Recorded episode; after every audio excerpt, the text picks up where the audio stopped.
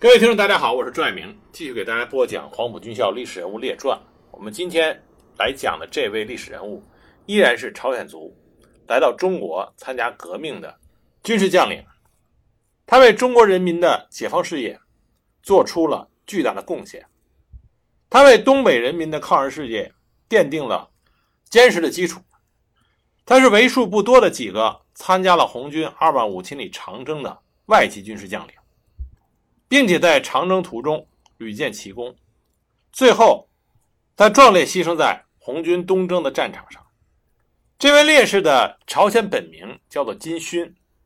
他在中国有很多个曾用名，杨林、杨宁、毕士替，这都是他的曾用名。如果你读大革命时代的史料或者黄埔军校有关的史料，你看到他的名字呢，一般是说是杨林，在东北。开展抗日工作的时候，他用的名字也是杨林。那么到了红军的时候，他用的名字是毕士第。所以这几个名字实际上都说的是一个人。那么这里呢，我们就统一使用杨林这个名字，因为这个是杨林他使用时间最长的中国化名。我们就用杨林这个名字来给大家讲他的事迹。杨林是在1898年出生在朝鲜平安北道，他的父亲就是一位不屈不挠的抗日义士。所以，从很小，杨林的心灵里就埋下了民族仇恨的种子。一九一九年三月一日，他和他的父亲一起参加了汉城三十万市民举行的反日人民起义。他的父亲在这次斗争中英勇牺牲，杨林继承了他父亲的遗志，继续进行地下的秘密工作，积极的组织群众、宣传群众，同广大的爱国青年从事反日救国活动，威胁了日本侵略者的反动统治。这就引起了日本人的注意，日本军警发出了搜捕杨林的通缉令。由于敌人对他的疯狂搜捕，他在朝鲜难以安身，所以他不得不背井离乡的流亡到中国。在他临行之前，他给他的爱人李秋月留下了书信，鼓励他在国内坚持革命斗争。信中，杨林写道：“假如你站不住脚的时候，就去找我。不过，但能坚持，就要尽量的坚持下去。”一切听从于革命组织，万不可为了私人情感的留恋而放松解放祖国的责任。祖国多么需要我们呢？杨林流亡到中国之后，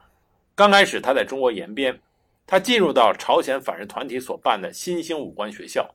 学习几个月之后，又担任了教员。一九二零年秋，日军发动了珲春事件，以万余人入侵延边，讨伐当地的朝鲜抗日义军。那么上集呢，我们在讲李范世将军的时候提到过，杨林这个时候正是抗日义军中的一员，他指挥一个连参加了青山里伏击战，击毙了日本的连队长，但是双方力量相差悬殊。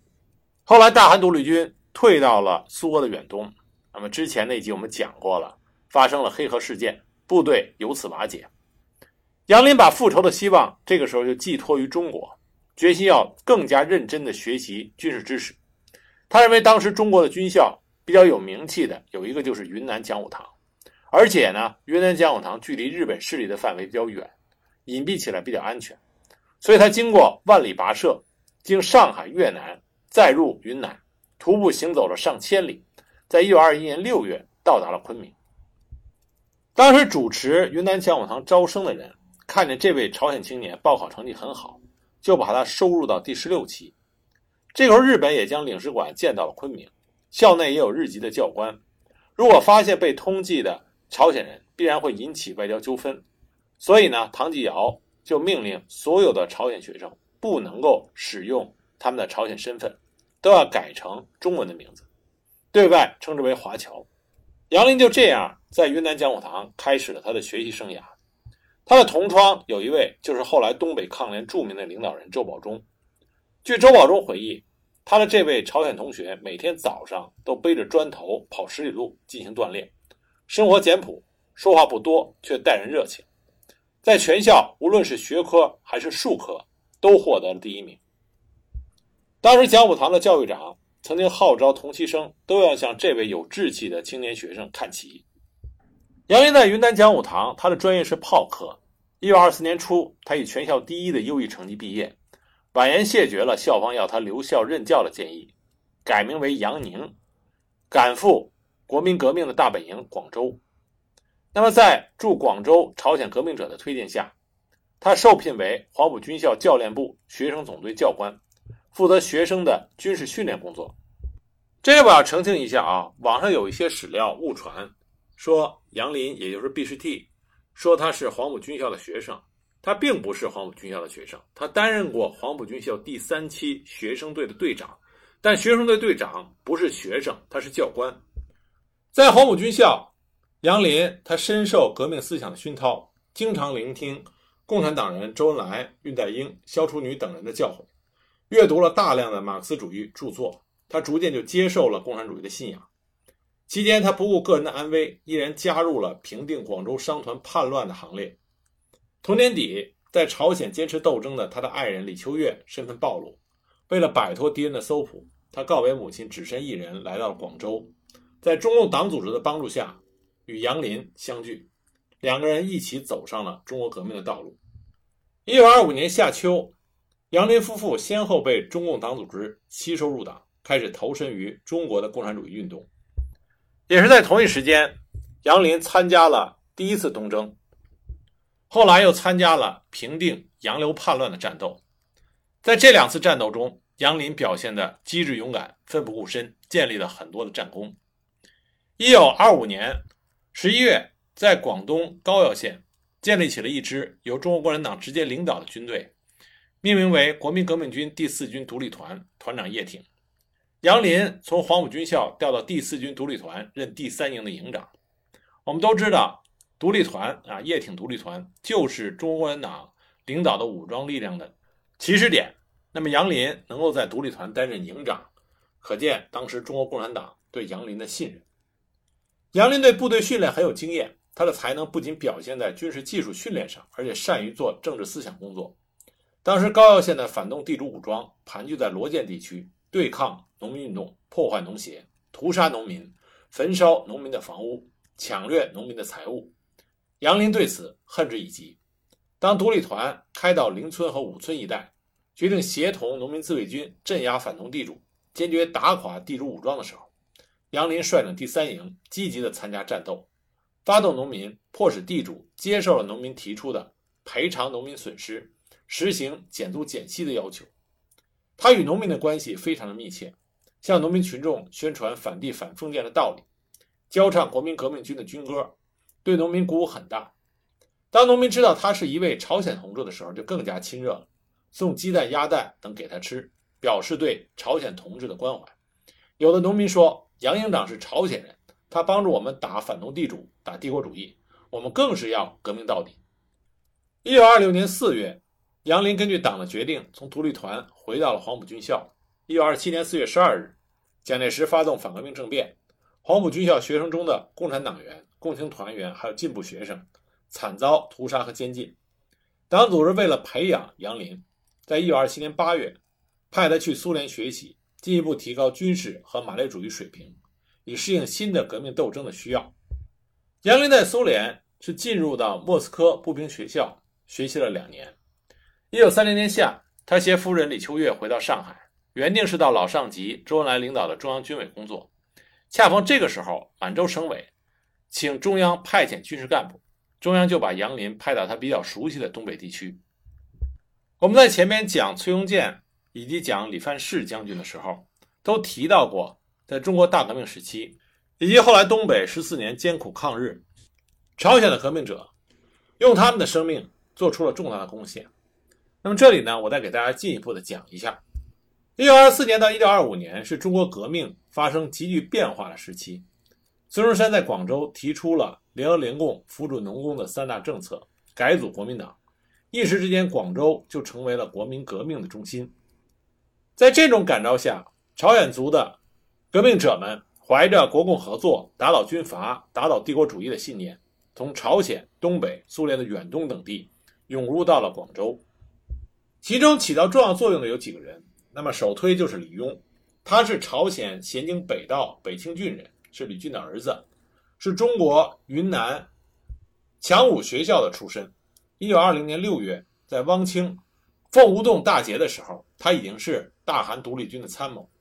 在1922年苏联的海参崴争夺战中，他以朝鲜人红军总指挥的身份啊名声大振。他响应支援中国人民北伐战争的共产国际的指示，在1925年到中国动员朝鲜族的青年去上海，在上海法租界有朝鲜共产党地下支部，这个支部的书记呢就是李运亨。我们前面讲到李范世的时候就提到了李运亨，正是在李运亨的帮助下，李范世走上了抗日的道路。那李运亨呢，根据第三国际一国一党的原则，在1927年9月。该支部的成员全部加入了中国共产党，组成了中共江苏省省委洪南区韩人支部。朝鲜族的青年通过这个支部去了广州，就读黄埔军校或者参加国民革命军。当时很多朝鲜族的青年就读于黄埔军校或者中山大学。1926年，在远东朝鲜族共产主义者朴宇的介绍下，当年的苏联共青团员、出生于海参崴的崔正茂。与其他五名朝鲜族苏联共青团员一起，经过上海去了黄埔军校。在东北境内的赤旗团则动员自己管辖下的朝鲜族青年去广州。东满合龙县的张子宽、朴一正、金永直、李太勋、严向浩等人也受到组织的派遣，去黄埔军校学习。后来参加了北伐战争。以后的中共合龙县委的第四任书记金铁山。中共延吉区委书记曹吉熙，中共珲春县委第一任军事部长申春，中共合龙县委第一任军事部长方香范，这个时期都去了广州，就读于黄埔军校或者是中山大学。一九二五年秋，朝鲜族革命家金山，他后来担任过中国共产党北平市委组织部长。在他去广州的时候，朝鲜族仅有六十名，到了一九二七年的时候，已经增加了八百多名。根据他的介绍，从日本去的。约二十名，从苏联远东去的一百多名，从朝鲜去的一百多名，从莫斯科去的三十名，从东北去的约四百名，几乎都是具有共产主义思想的青年。当年二百多名朝鲜青年在黄埔军校学习，在黄埔军校史料同学名录中写明了朝鲜族的第三期有四名，第四期有二十四名，第五期有六名。在开始北伐的时候，数百名的朝鲜族青年大部分都被编入了第四军。一部分被编入了朱培德的第三军和唐承志的第八军。在四一二反革命事变和后来汪精卫七幺五公开背叛革命的时候，经过斗争磨练的几乎全部的朝鲜族青年都坚定不移地站在了中国共产党的这一边。其中数十名参加了南昌起义，大部分跟着部队南下参加了广州起义。前面我们屡次提到了，在广州起义中牺牲的朝鲜族革命者达到了二百多名。更加难得的是，在一九二七年南昌起义和广州起义之后，活着的这些少数的朝鲜族革命者中，大部分都经过了千辛万苦，通过水路和陆路回到了南满、东满和北满。他们中的大部分都加入了中国共产党，在后来东北党组织建设和游击队建设中起到了重要作用。而且，这其中的大部分人将他们的生命留给了那片黑土地。那么再来说说东北的情况。一九二五年到一九三零年初，包括东满、南满和北满的东北广大的农村，由于特定的历史条件，少数的中共党员受到中共满洲省委的派遣，从事秘密活动，但是他还没有能够深入到广大的人民群众之中。朝鲜移民渡过了图们江、鸭绿江，大多数居住在以东满为中心的东北农村。朝鲜共产党满洲总局以及管辖下的各个群众组织都在此进行活动。朝鲜的共产主义者已经在二十年代就已经接受了马克思主义，在朝鲜移民中广泛的宣传了俄国的十月革命思想，从而提高了他们的阶级觉悟，推动了群众的反帝反封建斗争。一九二七年，中共满洲省委在哈尔滨成立之后，中国共产党基层组织开始在东北朝鲜族聚集区建立。就在这个时候。黄埔军校出身中共党员吴成伦受到中共中央的派遣，从上海到了东北的磐石县。据有关资料记载，吴成伦是个活跃人物，他曾经在东满的赤旗团里活动过。一九二六年去了广东，一九二七年十二月参加了广州起义。那个时候他已经是中共党员。广州起义之后，他到了海陆丰、苏维埃。一九二八年七月到香港，十月潜入上海，和中共党中央取得了联系。后来又被派往东北。他与在沈阳的中共满洲省委取得联系，设立了中共满洲省委少数民族委员会。吴成伦、陈公木、朴允瑞被任命为少数民族委员会工作委员，各任南满、北满和东满的巡视员。磐石县是南满革命的发源地。一九二九年，党组织派黄埔军校出身的朴凤兄弟到这里，在朝鲜族中发展中共党员。在朴氏兄弟和吴成伦等人的努力下，一九三零年六月止，磐石县的中共党员数增加到四十多名，他们都是朝鲜族。一九三零年春，朴允瑞以中共满洲省委巡视员的身份到达东满之后，同年的四到五月份，朴允瑞。在合隆县接纳了黄埔军校出身的张子宽等一批的先进分子，成为中共党员，建立了以张子宽为党小组长的开山屯党小组等。这期间，朴允瑞和他的同事们在斗争中接收了八十多名朝鲜共产党员为中共党员，他们大多数最后都成为了抗日的烈士。上述南满和东满等地一批又一批发展的党员。为把原来朝鲜共产党党员转变为中国共产党党员奠定了良好的基础。一九三零年三月和四月，原来朝鲜共产党的不同流派接受了共产国际第六次代表大会上提出的一国一党原则，各自发表了解散宣言，以个人身份加入了中国共产党。这期间，以个人身份加入中国共产党的朝鲜共产党员达到了四百三十名。而中共满洲省委在一九三零年七到十月期间。派了几位得力的同志，到朝鲜族聚居的南满、东满的农村当巡视员，帮助当地的朝鲜族中共党员建立了中共各县的县委。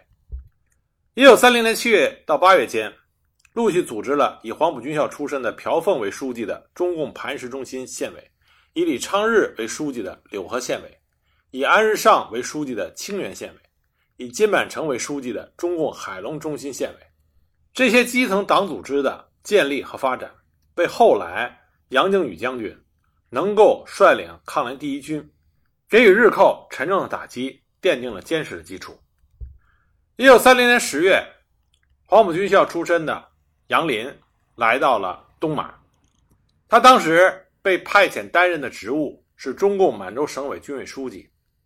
他和廖如愿一起组织了中共东满特委，在特委的管辖下。设中共沿河县委、汪清县委、珲春县委。一九三六年夏，我们之前提到的崔庸健到北满的阳原县活动，之后受党组织的派遣到饶河县的朝鲜族聚集区进行党的宣传和组织工作，建立了中共饶河县委。原来黄埔军校出身、活跃在邓演达部队的曹吉熙，一九三零年五月受到党组织的派遣，活跃在汪清县，是五三零暴动的领导者。因此，我们可以说，在1931年九一八事变前后，在东北的反日和抗日游击队建设中，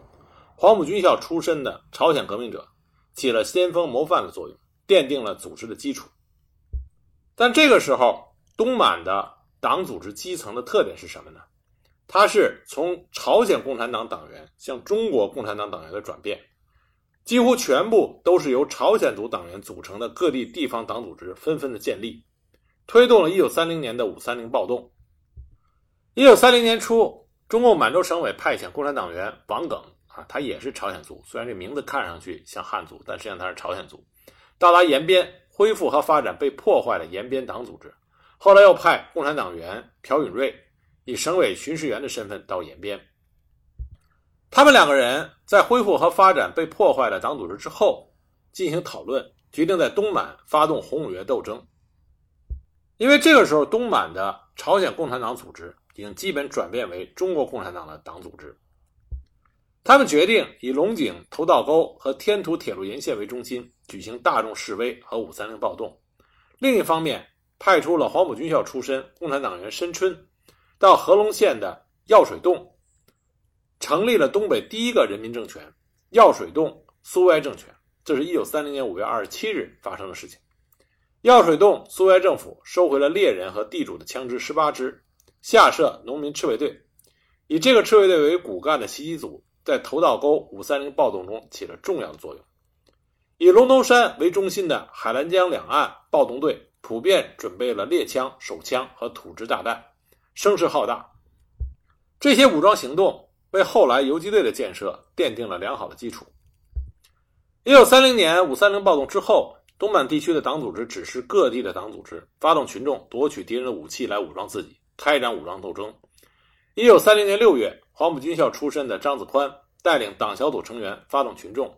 在开山屯组建了东满第一个人民武装开区游击队，人员达到二十名左右，但手中没有武器。当时游击队员主要来源于各地的赤卫队，赤卫队员经过基层党支部的审批，才能够参加游击队。游击队成立之后，为了夺取敌人的武器，他们首先袭击了上全平的地主家，缴获了一支手枪。此后，游击队分成两个战斗小组，发动当地群众开展募捐活动和夺取敌人武器的斗争。一九三零年八月初，开区游击队接到随同平冈区游击队参加倒木沟暴动的指示。在倒木沟与奉军的军队进行交战，寡不敌众，游击队败北，开区游击队遭受到了不小的损失。一九三零年八月十三日，中共沿河中心县委成立，由县委军事部统一指挥各地的游击队。一九三零年九月，开区地方游击队解散以后，以支部为单位组织了游击队。这个时候，县委的军事部立即组织了以开区为中心的直属游击队，总负责人就是县委的军事部长。朴允瑞，这支游击队积极开展夺取武装、筹集资金、清算走狗等斗争。于一九三零年冬被解散以后，重新又组建了以金洛英为队长的开区游击队。而同一时期，另外一支重要的游击队呢，是平冈区游击队。一九三零年七月十日，合龙县平冈区第一次党员大会在药水洞召开，正式成立了中共平冈区委。这次大会通过了组建平冈区游击队和赤卫队的决定，委任黄埔军校出身的申春为军事总指挥。一九三零年七月底，申春在药水洞、小杨沟、大洋沟等地赤卫队中选拔骨干，建立了平冈区游击队，又称为工农红军，对外称沿河游击队。游击队指战员约八十名左右，他们用。药水洞苏维埃政府从猎人和地主手中取回的十八支猎枪，武装了自己。沿河游击队下设了农民赤卫队作为预备队。一九三零年八月初，平冈区游击队也接到了参加党部沟暴动的指示，因此平冈区游击队在申春的领导下，先袭击了驻长江中国奉军的一个排，但也因此遭到了从老头沟、铜佛寺等地杀来的三百多名奉军部队的突然袭击，不得不连夜转移到暴动地点倒木沟。在这次战斗中，平冈区游击队遭受了重大的挫折，几乎达到了崩溃的地步。一九三零年八月，中共平冈区委再次组建了平冈区游击队。另外还有呢，就是敦化游击队。一九三零年吉敦八一暴动前后，在敦化县活跃着由中共吉敦临时党部为领导核心的一支游击队，它的实际领导者就是朴允瑞。关于这支游击队，现在的史料已经不是很多了，有限的史料都是通过当时日本人的史料可以一窥这支游击队的情况。一九三零年七月三十一日，敦化县三道河子，这支游击队大概有一百五十多名成员，向驻该地的奉军强烈射击，打死了士兵四名，夺步枪五十支。三零年八月三日，在敦化县地区袭击了。奉军的公安局以及当地政府部门数处夺走了很多枪支弹药。三零年八月五日，敦化额木地区二百多名游击队员分成数队袭击了当地四处的军警，双方各有很多伤亡。八月六日，敦化县黑石屯共产党分子约三百名与中国军警啊奉军的军警交战，双方均有很多伤亡。从我们上述这些记录，我们可以看到。早期的这些朝鲜共产党，也就是当时已经转为中国共产党所领导的游击队，还是以土地革命作为他们主要的斗争目的。那么，这些武装斗争一个比较正面和积极的意义呢，就是给中国共产党领导下的这些基层的共产党员非常好的军事上的磨练，这为后来他们领导抗日斗争起到了重要的推动作用。一九三零年五三零暴动之后，经过斗争磨练的原来朝鲜共产党的共产党员，大量的加入了中国共产党，以和龙县为中心的东满各地陆续组织了党的基层支部和区委。中国共产党领导的游击队也开始活跃。中共满洲省委在九月二十日听取了省委秘书长廖如愿的东满巡视报告。在原来中共沿河中心县委的基础上，在延边新设了中共东满特委、中共汪清县委、中共珲春县委，决定组织特委军事委员会。根据这个决定，省委任命杨林为省委军事委员会书记兼中共东满特委书记。一九三零年十月，在中共沿河中心县委所在地朝阳川附近的茂山村，正式成立了中共东满特委。接着，杨林尽快的通过组织接见了方向范、申春等黄埔军校出身的朝鲜族革命者，和曾经在苏联学过军事的朴允瑞、刘志远、金明军等朝鲜族干部，组织了特委军事委员会。东满特委在他管辖下的各县县委也设立了军事部，强化了对游击队和赤卫队的直接领导。申春担任新生的中共沿河县委第一任军事部长。同年十月，在大黄沟清水洞又成立了珲春县委，申春又被派到珲春县委担任第一任的军事部长。一九三零年十月，中共汪清县委在龙盘沟成立，许向范担任了第一任县委军事部长。他根据杨林的大力加强游击队建设的指示，与县委书记一起加紧进行组建骡子沟游击队，也就是后来汪清县游击队的工作。同年十月末，骡子沟游击队正式成立。在中共东满特委军委的领导下，杨林他组建了五十多名成员的直属游击队，以保卫特委军委机关干部群众的安全。在东满特委军委的领导下，东满各地的游击队工作很活跃。因此，特委军事委员会在全面总结了东满游击队工作经验的基础上，制定了符合东满及延边实际的东满游击队工作大纲。东满赤卫队工作大纲、关于反帝斗争等一系列的军事文件，这些文件都是杨林他亲自起草的，是延边党组织正确引导游击队工作的第一个重要的军事文件。东满游击队工作大纲提出了游击队的任务、意义等九个方面的问题。这一时期，东满地区各县的游击队贯彻了东满游击队工作大纲，得到了迅速的发展。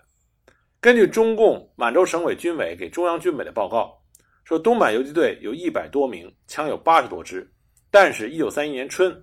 中共东满特委在清算李立三左倾路线的时候，把东满游击队认定是第三路线的产物，全部加以解散。杨林这个时候考虑到今后的形势，在解散各县游击队的时候，秘密组建了军委领导下的直属特务队。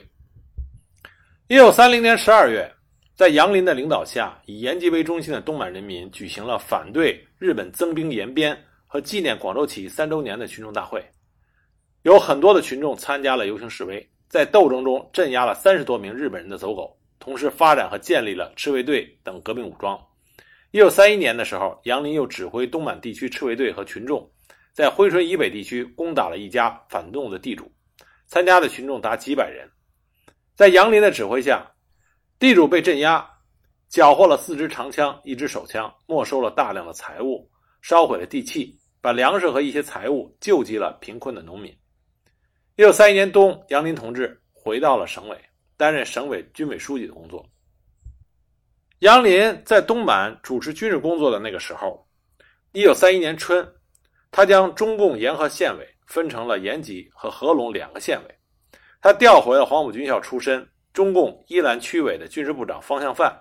任命他为中共合龙县委第一任军事部长，同时他提升了特委直属特务队侦察部负责人金明军为中共延吉县委第一任军事部长，这样东满四个县委都设有军事部，直接领导游击队的工作，这为后来能够建立统一的县游击队奠定了基础。那么，一九三一年九一八事变爆发了，那么在九一八事变爆发之后。杨林又在东北进行了哪些卓有成效的工作？那么后来在他离开东北之后，他又是如何成为了红军的杰出将领呢？我们下一集再给大家具体的讲。